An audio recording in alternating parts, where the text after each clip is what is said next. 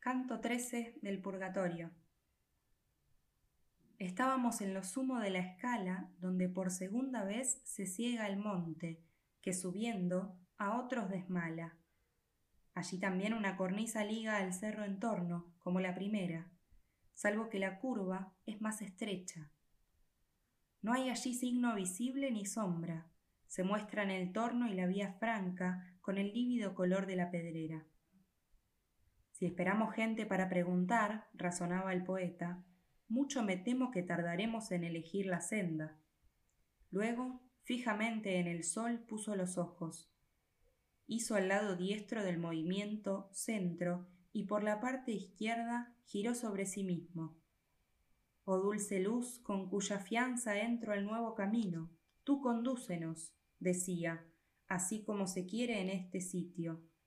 Tú calientas el mundo, tú luces sobre él, si otra razón en contrario no conduce, deben ser siempre tus rayos nuestro guía. Todo lo que acá por una milla cuenta era lo que allá habíamos andado, en breve tiempo, por voluntad pronta, cuando sentimos volar hacia nosotros, aunque sin verlos, espíritus hablando e invitarnos corteses a la mesa del amor. La primera voz que pasó volando, Winum non avent, altamente dijo, y tras de nosotros lo iba reiterando. Y antes que del todo no se oyese al alejarse otra, soy Orestes, pasó gritando, también sin detenerse. Oh, dije, padre, ¿qué voces son? Y en cuanto pregunté, vino la tercera, diciendo, Amen a quien mal les hace. Y el buen maestro, este círculo azota la culpa de la envidia, pero son hechas con amor las cuerdas de estos látigos. El freno quiere ser de son contrario. Creo que lo oirás con mi aviso antes que llegues al paso del perdón. Pero ten los ojos en el aire fijos y verás gentes delante de nosotros, cada una sentada a lo largo de la roca.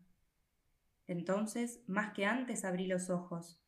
Miré adelante y vi sombras con mantos del color de la piedra no distintos. Luego que poco más hubimos avanzado, oía gritar María, ora por nosotros, y Miguel, y Pedro, y todos los santos. No creo que por tierra ande hoy hombre tan duro que no fuese herido de compasión por lo que vi luego. Cuando más cerca estuve de aquellos que se hacían ante mí claros sus actos, sentí oprimidos de grave dolor mis ojos. De vil silicio parecían cubiertos, y uno soportaba al otro con la espalda, y todos por la roca eran soportados. Así los ciegos a quienes las cosas faltan los días de indulgencia piden en la iglesia, y uno sobre el otro apoya la cabeza, para que en la gente despierte la piedad, no sólo por el sonido de palabras, también por la vista que no menos clama. Y así como a los ciegos no les llega el sol, hacia aquellas sombras que menciono ahora no quiere estirarse el resplandor del cielo que un hilo de fierro los párpados perfora y cose, como se hace al gavilán salvaje, porque de otro modo quieto no se posa. A mí me parecía, andando, hacer ultraje, viendo a los otros sin ser visto, por lo que me volví al consejo sabio. Bien sabía él qué quiere decir lo mudo, y sin esperar a mi demanda, dijo Habla, sé breve y agudo. Virgilio venía conmigo por la banda de la cornisa que no impide la caída, porque de ningún borde se enguirnalda. De otro lado estaban las devotas sombras que por la horrible costura drenaban y bañaban sus mejillas. Me volví a ellas y, oh gente segura, comencé, para ver aquella alta luz que el deseo de ustedes tiene en cura. Pronto la gracia resuelva la espuma de la conciencia, tal que claro descienda por ella el río de la mente. Díganme, y me será grato y caro, si hay entre ustedes ánima latina. Tal vez le será útil si le hablo. Oh hermano, todas somos ciudadanas de una verdadera ciudad. Tú quieres decir quién vivió en la Italia peregrina. Me pareció oír por respuesta a eso, más adelante de donde yo estaba, por lo que me acerqué a aquel sitio.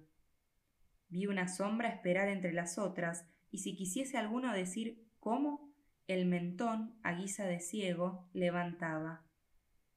Espíritu, dije, que te amansas por subir, si eres aquel que me respondió, revélate, por tu nombre o por tu tierra.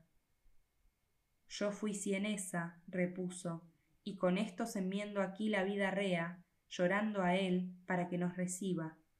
Sabia no fui, pese a que sapia fui llamada, y fui con el ajeno daño más feliz que con la aventura mía. Y para que no creas que te engaño, oye cómo fui, como te digo, loca, ya descendiendo el arco de mis años. Eran mis ciudadanos cerca de Cole, en el campo junto con sus adversarios, y yo rogaba a Dios lo que él quería. Quebrados fueron y vueltos en amargos pasos de fuga, y viendo la casa sentí un deleite diferente a todos, tanto que levanté la ardida cara gritando a Dios No te temo más, como el mirlo ante un poco de bonanza. Paz quise con Dios en el extremo de mi vida, y todavía no estaría mi deber de penitencia satisfecho si no fuera que mi memoria tuvo de mí Pier Petinayo en sus santos rezos, quien por caridad conmigo fue piadoso. Pero ¿quién eres tú, que demandando vas por nuestra condición, libre llevas los ojos, creo, y hablas respirando? Los ojos, le dije, me serán quitados por corto tiempo, que la ofensa es poca por haberlos usado con envidia. Mucho mayor miedo tiene suspensa mi alma por el tormento de abajo. La carga de aquellos ya me pesa. Y ella, ¿quién te ha entonces conducido entre nosotros si piensas retornar abajo? Y yo, no habla ahora el que va conmigo, y vivo estoy, y por eso solicítame, espíritu elegido, si quieres que mueva aún por ti la piedad de los mortales. Oh, el escuchar esto es cosa tan nueva, repuso, que es gran señal de que Dios te ama. Entonces con tu ruego alguna vez ayúdame. Y te ruego, por lo que tú más ames, si vuelves a la tierra de Toscana, que entre los míos mi memoria reivindiques. Los verás ante aquella gente vana que espera en Talamone, y perderán mayor esperanza que encontrar el Diana, pero los almirantes la perderán aún más.